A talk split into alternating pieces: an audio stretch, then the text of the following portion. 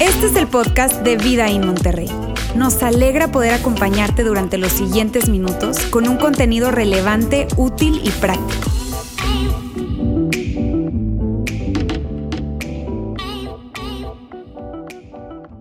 Amigos, estamos cerrando una serie, una serie que hemos llamado Gana la guerra en tu mente, una serie que ha sido muy buena y todo lo bueno siempre llega a su fin, ¿verdad? Todo lo bueno llega a su fin. Ha sido una serie muy buena, muy padre, la verdad, muy útil. Una serie eh, muy práctica también porque hemos compartido conceptos, ideas de cómo funciona nuestra mente, pero también hemos compartido consejos muy prácticos, muy prácticos para que tú y yo podamos ganar literalmente esa pelea que tú y yo tenemos en nuestra mente constantemente. Y si no tuviste la oportunidad de acompañarnos en alguno de estos domingos, mira, yo te recomiendo por favor que vayas a cualquier plataforma digital, en Facebook, en nuestra página web, en YouTube, y puedas por favor ponerte al corriente de esta serie, porque así yo te digo, muy, muy útil, muy práctica, y pues que no te quedes con la película incompleta. Está bien, hazlo, es muy fácil, pero por favor ponte al corriente. Mira. Una de las grandes ideas que hemos compartido a lo largo de esta serie es que es esta. Mira, es casi imposible que tú y yo podamos vivir una vida buena, positiva, teniendo una mente negativa. Es casi imposible. Es casi imposible vivir una vida positiva teniendo una mente negativa, porque tener una mente negativa, esto de tener pensamientos, tú sabes, negativos, pesimistas, eh, algunos caóticos, eh, eh, catastróficos algunas veces, híjole, se convierte realmente en un problema para tu vida, y no solo para tu vida, sino en un gran problema para la vida de las personas que están alrededor tuyo. Y no levanten la mano, por favor, pero ¿cuántos de ustedes se identifican con eso? Que alguna vez te has encontrado en una bucle de pensamientos negativos, te digo, pesimistas, y, y, empiezas a crear escenarios en tu mente, ¿no? Y esos pensamientos están cargados de algo como, ¿y si? ¿No? ¿Y si pasa esto? ¿Y, si pasa lo otro? ¿Y, qué tal si aquello? Y entonces, de repente, sin darnos cuenta, tú y yo nos encontramos viviendo en un futuro que no ha llegado, que de hecho es poco probable, y nos olvidamos de vivir en el presente y de disfrutar este presente. Y esos pensamientos y esos escenarios que creamos lo que hacen es robarnos la paz. Nos quitan la paz. Mira, te voy a dar un ejemplo que probablemente para algunos sea hipotético, pero para otros probablemente muy real. Imagina que eres un estudiante y estás preocupado por sacar una mala nota en un examen. Y entonces estás ahí, estás inquieto, estás preocupado, híjole, este examen probablemente voy a reprobar y entonces si, si repruebo este examen, pues no voy a entrar a la universidad correcta. Y si no entro, si no entro a esa universidad correcta, es probablemente que, no me case con la persona correcta. Y, si no me caso con la persona correcta, entonces me caso con la persona equivocada. Y si me caso con la persona equivocada, voy a tener niños equivocados. Y, y si tengo niños equivocados, pues van a tener que usar paladar, aparatos ortopédicos y, y, y deje eso a un lado. O sea, mis nietos, mis nietos, mis nietos. O sea, no les puedo dar educación a mis nietos porque estoy pagando la deuda de mi universidad. Y solo de pensar que mis nietos no van a estudiar, o sea, ya lo veo. Van a ser delincuentes, terminarán en la cárcel. Solo de pensar que están en la cárcel me da dolor de cabeza. Y probablemente tenga un tumor cerebral. Qué trágico. Sonó exagerado, ¿verdad? ¿O no? Porque probablemente algunas personas es su modo y su forma de pensar y de vivir. Y amigos, es increíble la forma en que nuestra mente se acelera tan rápido, creando estos escenarios tan pesimistas, tan caóticos, tan catastróficos, que nos quitan la paz y nos vemos con muchísima ansiedad y con muchísimo temor. Por eso el título del día de hoy, de esta última parte de esta serie, es el siguiente. Calma mi mente ansiosa. Calma mi mente ansiosa. Y mira, siéndote muy honesto, yo quiero decirte algo. Hoy lo que voy a compartirte, no te lo estoy compartiendo desde un lugar de que yo tengo todo controlado. De que yo manejo muy bien mis emociones. De que yo no tengo ese tipo de pensamientos pesimistas. No, no, no, no, no. Quiero decirte algo. Yo estoy en un proceso. Yo quiero, yo quiero decirte, yo tiendo a ser ansiosito. De hecho, hace, hace seis meses empecé un proceso terapéutico con un psiquiatra de Monterrey, a quien admiro muchísimo, respeto mucho y a quien le he tenido un gran cariño. La verdad, ¿por qué? Porque el año pasado estuve experimentando episodios de mucha ansiedad, de mucho estrés. ¿Y sabes qué he descubierto en este proceso que ha sido espectacular? ¿Sabes qué he descubierto? Que tiendo a ser ansiosito, que tiendo a pensar demasiado. Y no me había dado cuenta, sino ha sido a través de este proceso muy interesante, te digo, y a lo largo de mi vida, por diferentes experiencias, razones, cambios, pérdidas y otra serie, personalidad, en fin, tiendo a ser ansioso. Y yo sé que esto no solo me pasa a mí, te pasa a ti, te pasa a ti, te pasa a ti.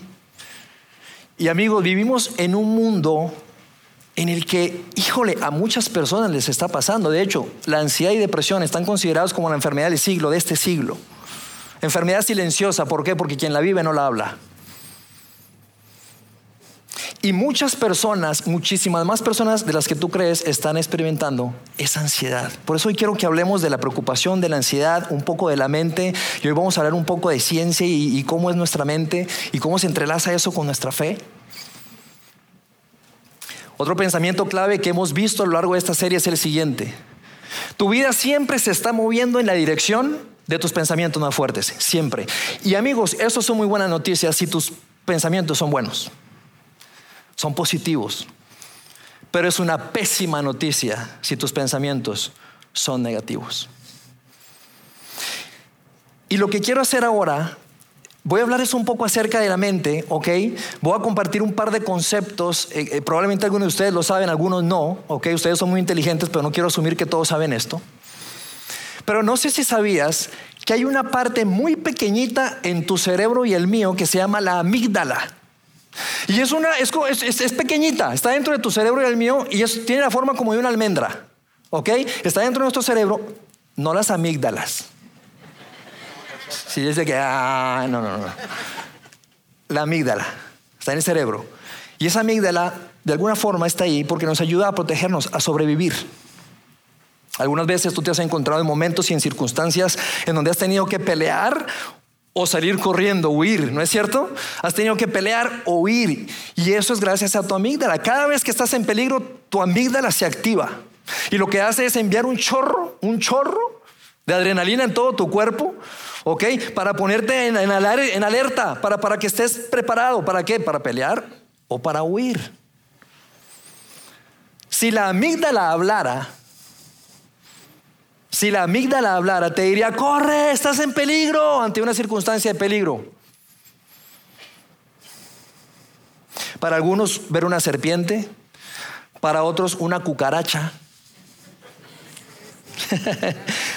me va a matar. Corre.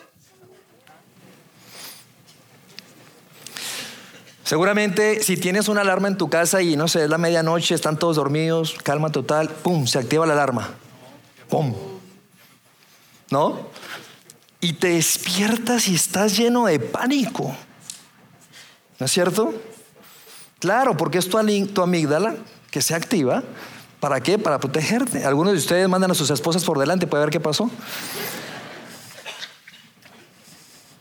Amigos, Dios nos dio esa amígdala, esa pequeñita parte de nuestro cerebro para eso, para protegernos, para sobrevivir. Pero el problema es que la amígdala no es objetiva.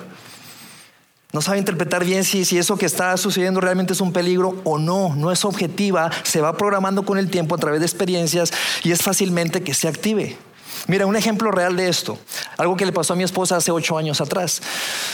Hace ocho años, cuando iniciamos Vidaín, este, estábamos en un hotel, aquí en Monterrey, en San Jerónimo, en un hotel. Y era muy temprano en la mañana, yo estaba en la iglesia porque teníamos que montar todo y preparar todo para estar listos. Y mi esposa agarró su camioneta y se fue al cajero. Domingo en la mañana, no hay gente en la calle, está tranquilo. Nuestros hijos tenían cuatro o dos años aproximadamente y ella se fue con los niños. Llega al cajero, se baja, camina hacia el cajero, deja a los niños en la camioneta, saca dinero del, cajero y al regresar ve que un hombre viene caminando. Ella acelera el paso, el hombre también. Ella corre, él viene corriendo hacia la camioneta, se mete en la camioneta y el tipo ¡pac!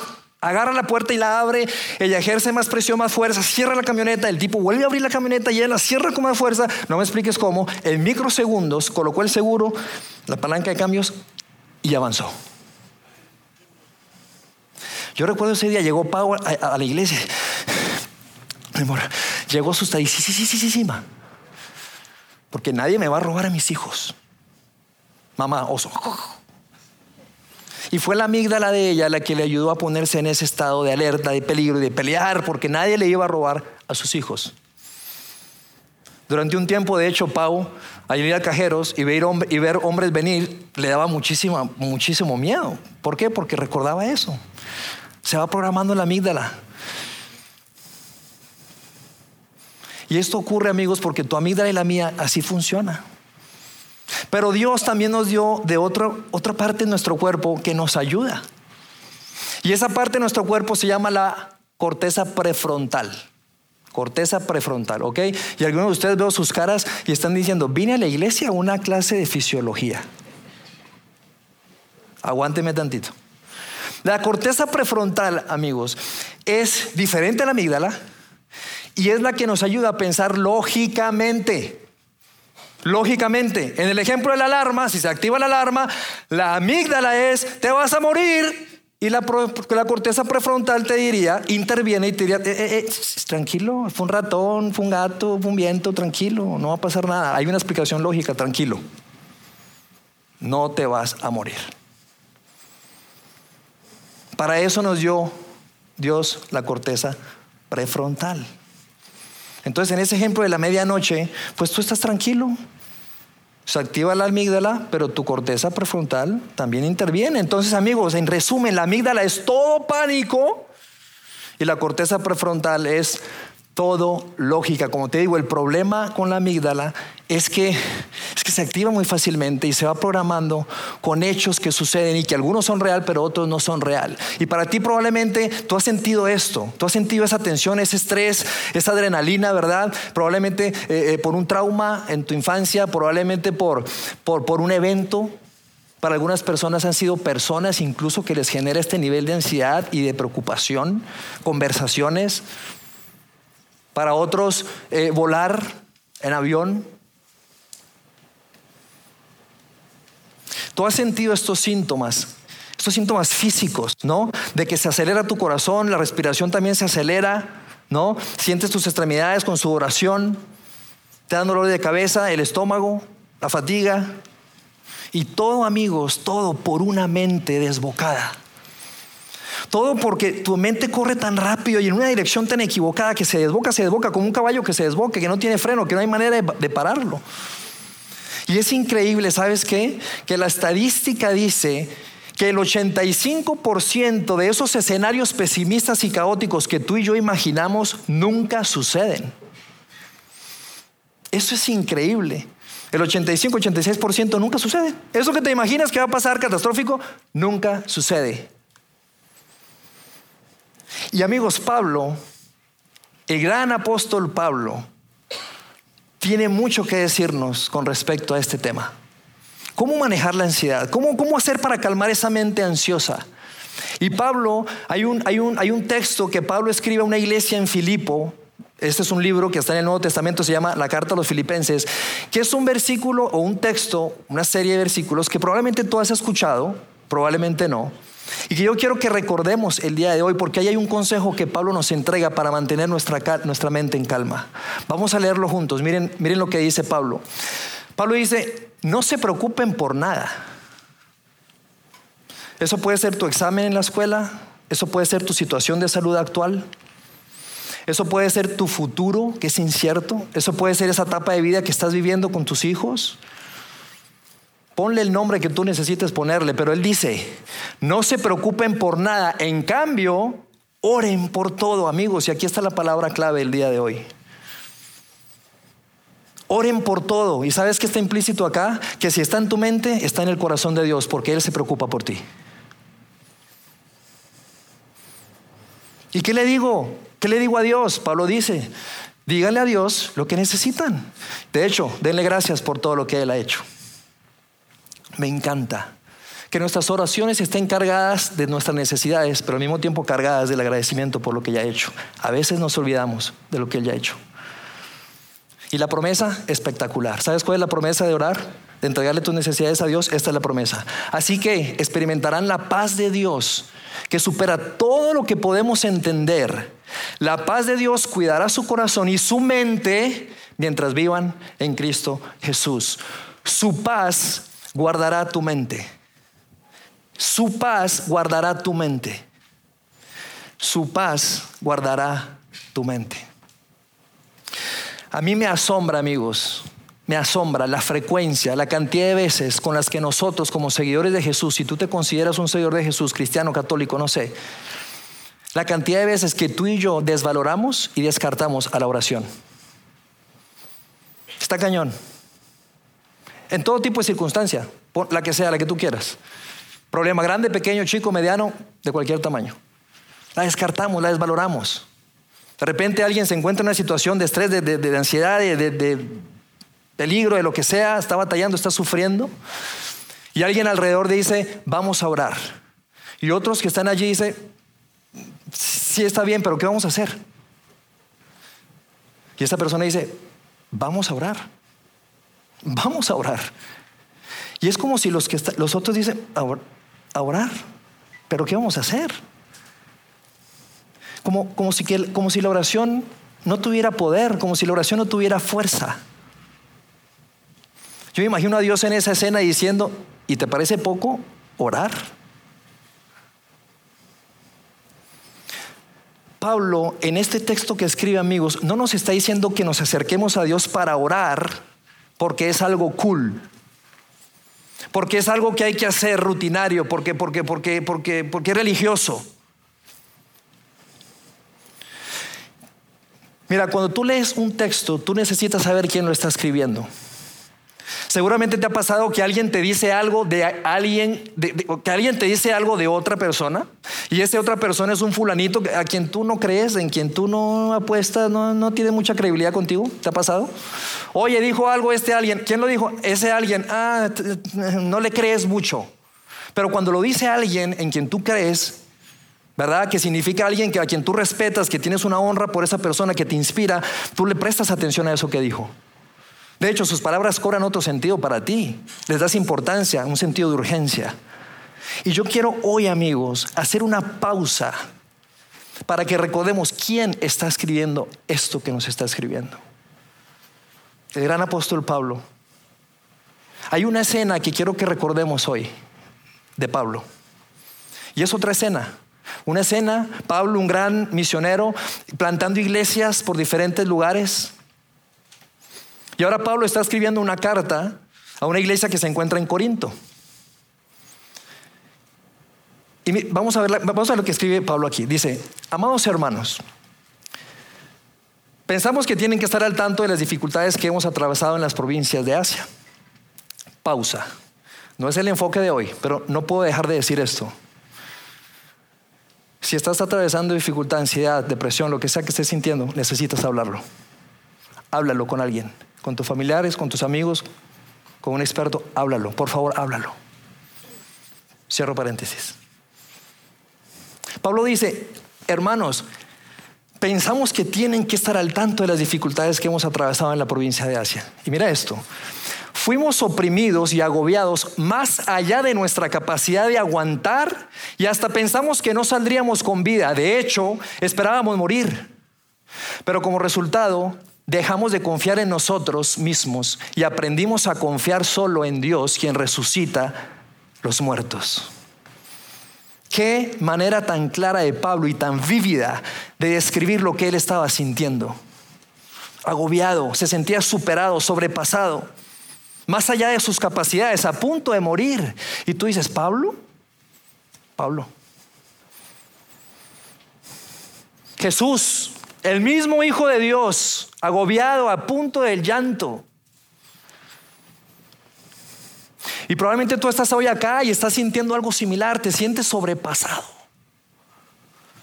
agobiado. Si tú te sientes así, has estado así en este tiempo, en estas semanas, en estos días, si tú te sientes así, quiero decirte algo, mira, quiero decirte algo, no estás solo, no estás solo. No estás solo, por favor, grábate esto, no estás solo, Dios está contigo. Y hay más personas que si tú lo hablas te van a acompañar, te van a alentar, te van a animar. Me encanta esto de Pablo. En otras palabras, Pablo lo que nos está diciendo es esto. La oración siempre es poderosa, es nuestra principal arma en momentos de angustia y no nuestro último recurso como muchas veces nos pasa. La oración. Y probablemente hoy necesitabas recordar esto. Probablemente tú ya habías leído ese texto, pero como te digo, es Pablo quien lo está diciendo. Y mira lo que experimentó Pablo. Y Pablo nos está diciendo, hey, si te sientes preocupado, acércate, acércate a Dios, ora, habla con Él. ¿Por qué? Porque Él te entiende, Él te escucha y no solo te escucha, sino que te ayuda. Y mira, yo quiero, yo quiero decirte esto probablemente tú ya oras. Tú, me dices, Fer, yo ya oro, yo ya hablo con Dios. Sí, pero probablemente tus oraciones están siendo huecas. ¿Sabes por qué? Porque sin darte cuenta perdiste convicción, perdiste la confianza en el poder que tiene la oración. La oración tiene fuerza y tiene poder. ¿Y qué más hay que hacer? Vamos a orar. La oración tiene fuerza y tiene poder. Es nuestra principal arma y no nuestro último recurso, amigos. En otro libro, en el Nuevo Testamento, Hebreos, el autor escribe esto, acérquense confiadamente al trono de la gracia.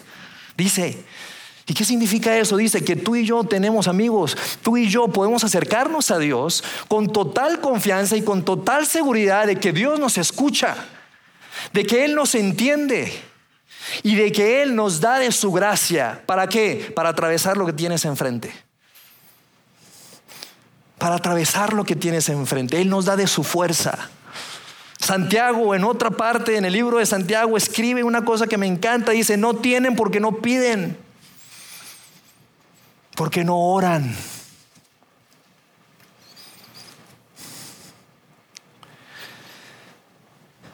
La oración no solo está en el corazón de Dios, amigos, sino que la oración cambia la química en tu cerebro. ¿Tú sabías eso? la oración cambia la química en tu cerebro y se me hace muy interesante esto. Hay una, hay una neurocientífica muy relevante que habla acerca de esto de la neuroplasticidad y que el cerebro se reconfigura. Se llama Carolyn Leaf. Y en su libro, Enciende tu cerebro, mira esto que ella hace, que ella dice después de una investigación científica. Mira lo que ella dice.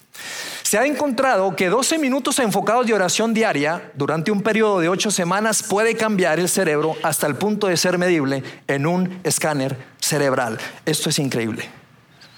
Me impacta. Así como los pensamientos tóxicos, pesimistas, dañinos, enferman, dañan tu mente, amigos, la oración cura tu mente. Cura tu mente, cura tu vida, la renueva. ¿Por qué nos preocupamos? ¿Por qué nos preocupamos si esto no es nuevo para nadie? ¿Verdad? Porque tú y yo, si somos seguidores de Jesús y se supone que confiamos en Dios, ¿por qué nos preocupamos? ¿Por qué estamos en estos estados de preocupación y ansiedad tan prolongados en el tiempo? Hay una razón espiritual, nos diría Pablo porque están dominados por la naturaleza pecaminosa. Y otra vez Pablo, el gran apóstol Pablo, hoy se trató de Pablo, Pablo en otra carta que escribe a los romanos nos dice esto, la explicación de esto. Mira, mira lo que dice Pablo, los que están dominados por la naturaleza pecaminosa, es decir, pensamientos pesimistas, fatalistas que no agradan, que no honran a Dios, los que están dominados por la naturaleza pecaminosa piensan en cosas pecaminosas, pero los que son controlados por el Espíritu Santo piensan en las cosas que agradan al Espíritu. Continúa. Por lo tanto, permitir que la naturaleza pecaminosa les controle la mente lleva a la muerte, pero permitir que el Espíritu les controle la mente lleva a la vida y a la paz. En otras palabras, mira esto. En otras palabras, es decir, voy a dejar que la parte lógica de mi cerebro elija lo que es espiritual. Voy a tomar la corteza prefrontal y le voy a decir que piense en lo que es espiritual. ¿Qué es espiritual? En lo bueno, en lo puro, en lo amable, en lo perfecto, en lo excelente, en lo digno de alabanza, en todo lo que agrada y honra a Dios. Eso es lo que está diciendo Pablo. Una definición simple de preocupación que quiero colocarte y que, y que nos confronta es esta. La preocupación es la desconfianza de las promesas y del poder de Dios. Fuerte. Que tú y yo veamos la preocupación así, híjole, es confrontador, pero al mismo tiempo es útil. ¿Por qué? Porque tú y yo no nos queremos ver así. Esto de, esto decir, Dios, no, no te entrego esta preocupación porque no confío en ti, porque, porque yo sé que no me, no me ayudas lo suficiente y sé que en esta área de mi vida no me vas a poder ayudar, entonces no confío en ti y prefiero quedármelo y preocuparme. No queremos vernos así. Mira, hay una ilustración que quiero darte y que creo que nos va, nos va a ayudar muchísimo a ti y a mí para poder enfrentar este tema para poder enfrentar las preocupaciones, para poder vivir con una mente calmada. Mira, así funcionamos normalmente. Tú y yo tenemos preocupaciones, ¿no es cierto? Piensa en lo que te está preocupando. Ayer, en estos últimos días, semanas, meses, este año, piensa en aquello que te está preocupando, lo que sea, lo que sea que te esté preocupando. Así funcionamos. Tenemos preocupaciones, tenemos a Dios, sabemos que hay un Dios, un Dios fiel, un Dios bueno, definitivamente, eso lo sabemos. Y ahí estamos. Y según lo que dice Pablo, lo que dice Pablo es, oye, si estás preocupado por algo, entonces esa preocupación sácala de tu vida, de tu mente y colócala en Dios. Entrégasela a Él. Simbólicamente eso es lo que está diciendo Pablo. Acércate con Dios. Entrégale tu preocupación. Y eso es lo que hacemos. Me preocupo y le entrego a Dios. Esperamos. Pasan cinco minutos y no pasa nada. No pasa nada. Y entonces se lo quitamos a Dios. Y, no lo quedamos. ¿Por qué no lo quedamos? Porque no estás viendo lo que quieres ver en el tiempo que tú quieres y en la forma en que tú quieres. Y se la quitamos a Dios.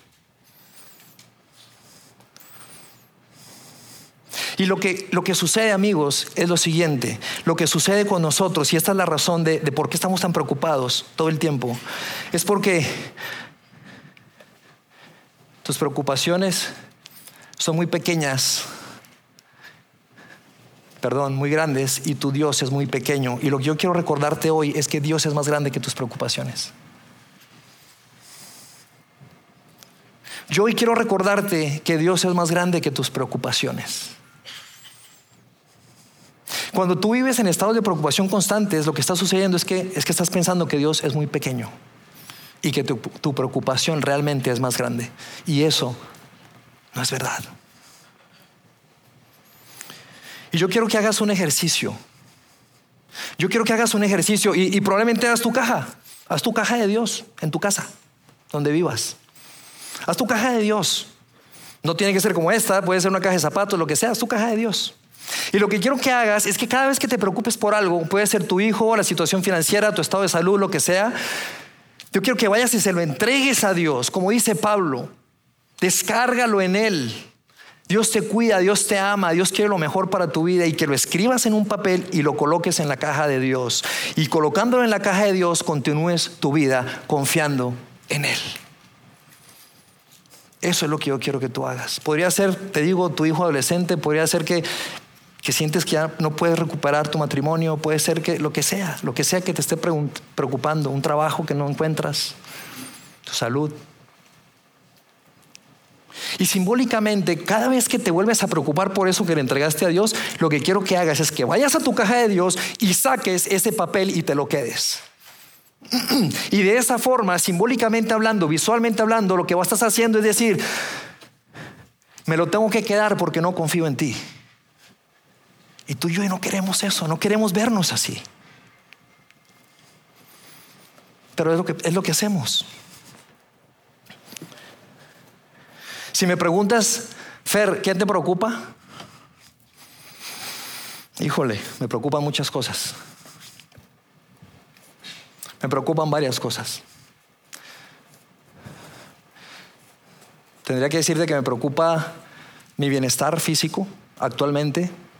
Vengo en una recuperación de, bienestar, de algunas sensaciones en mi cuerpo que no, no me agraden del todo y me preocupo. Me preocupa que estoy entrando en una etapa de adolescencia de mis hijos y no sé si voy a estar preparado para ello, para afrontarlo. Eso me preocupa. Me preocupa el tema de, Fernanda, mi hija mayor. Hace poco les platiqué un poco que no, no vive con nosotros, sus hermanos los que tengo con mi esposa Ana Paula no, la conocen, no se conocen. Me preocupa que cuando llegue el momento de interactuar, me preocupa dañar el corazón de ellos y que se alejen de mí, en fin, porque están compartiendo un papá, en fin, me preocupa. ¿Y qué hago? ¿Qué quiero hacer? Quiero entregarle mis preocupaciones a Dios. Definitivamente que sí, pero ¿sabes qué quiero hacer aún más? No solo entregarle mis preocupaciones, sino quiero entregarle mi vida entera y esconderme en Dios y a través de Cristo Jesús. Y quiero vivir escondido en Dios a través de Cristo Jesús. Así quiero vivir. Creyendo en Él, confiando en Él por quién es Él, por su carácter, por su fidelidad, por su amor, por su bondad, porque ya lo ha hecho en el pasado, lo hará hoy y lo seguirá haciendo en el futuro. Porque amigos, la fe se basa en hechos.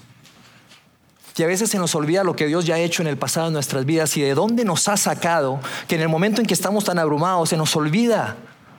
Por eso Pablo dice, acércate, exprésale tus necesidades, pero dale gracias a Dios por lo que ya ha hecho, por lo que sí tienes. Yo quiero vivir escondido en Dios. Y alguien puede decir que irresponsable es eso, solo esconderte en Dios. Qué irresponsable es eso, pero déjame decirte, no, no, no es irresponsable.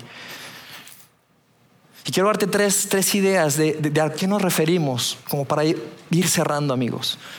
A lo que nos referimos es a esto, hacer lo que podemos hacer. Si tienes un examen, estudia. o sea, no solo ones por el examen, estudiale si quieres mejorar tu salud, no solo ores por tu salud, porque, porque Dios es un Dios que sana, sino que alimentate mejor, haz, ejercicio. Si quieres tomar mejores decisiones, no solo ores para que Dios te dé discernimiento de qué es la mejor decisión, sino que pide consejo. No las tomes solo otra vez, pide consejo. O sea, hacer lo que podemos hacer. Segundo, Entregar a Dios lo que no podemos hacer. Y tercero, voy a confiar en Dios sin importar qué. Voy a confiar en Dios sin importar qué. Lo que Pablo, amigo, nos está recordando el día de hoy es que cambiemos nuestras preocupaciones por oraciones. Oraciones cargadas de necesidades, pero también de agradecimiento. ¿Tú te imaginas una vida así? Una vida llena de paz, de tranquilidad. No una vida sin problemas, no una vida sin retos financieros, no una vida sin retos de salud, no, con todo y esos desafíos, una vida llena de paz, de gozo, de tranquilidad, de saber que Dios tiene el control y que Él cuida de ti. Es posible, amigos, y es una decisión. ¿Cuál decisión, Fer? La decisión de ser dominados por el Espíritu, por el Espíritu Santo, de pensar en lo que es bueno, lo que es noble, lo que es puro, de recordar lo que Él ya ha hecho. Dios es fiel. Lo hizo, lo hace y lo hará.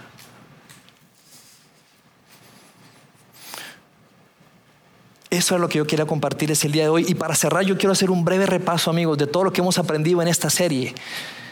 Dijimos esto, si tu vida corre en la dirección de tus pensamientos más fuertes, la pregunta que tienes que hacerte es esta. ¿Te gusta hacia dónde te están llevando tus pensamientos? Y si la respuesta es no, entonces, número uno, identifica la mentira que te tiene atrapado. Dos, reemplázala por la verdad de Dios. Tres, remarca tu vida interpretando desde la bondad de Dios. Y cuatro, como vimos hoy, convierte tus preocupaciones en oraciones y confía en Dios sin importar qué. Amigos, vamos a dejar que Dios dirija nuestras vidas. Vamos a dejar que la verdad de Dios, su palabra, dirija nuestras decisiones. Porque una mente y una vida renovada se puede solo si la palabra de Dios reina en tu mente. Permíteme orar. Dios, Gracias Dios, gracias por el día de hoy, gracias por este domingo, gracias por esta serie, gracias porque hoy podemos recordar que podemos encontrar descanso en ti. Claro que sí podemos, podemos ir contigo. Y como, como, como decía Pablo, a veces nos sentimos sobrepasados a punto de sentir morir. Pero tú eres un Dios tan bueno Tú eres un Dios que nos entiende, que nos escucha, que nos ayuda en el tiempo de mayor necesidad. Y, yo quiero pedirte por cada persona que está acá, que probablemente se siente así abrumada, sobrepasada y a punto de morir. Te pido por una por algo especial, Señor. Haz algo especial en su vida, que, que esa persona que está acá escuchándonos, a todos nosotros, Dios, ayúdanos a poder entender que tú eres un Dios bueno, Ayúdanos a recordar lo que ya has hecho en el pasado, lo que has hecho en el pasado en nuestras vidas y lo que has hecho en el pasado de la vida de otras personas. Ayúdanos a recordar de tu fidelidad, de tu bondad, de tu amor incondicional. Ayúdanos a recordar y danos la valentía y la fuerza de poder acercarnos a ti, entregar nuestras preocupaciones y confiar en ti sin importar qué. Ayúdanos a soltar y a descansar en ti. Te damos muchísimas gracias por este tiempo. En el nombre de Jesús. Amén.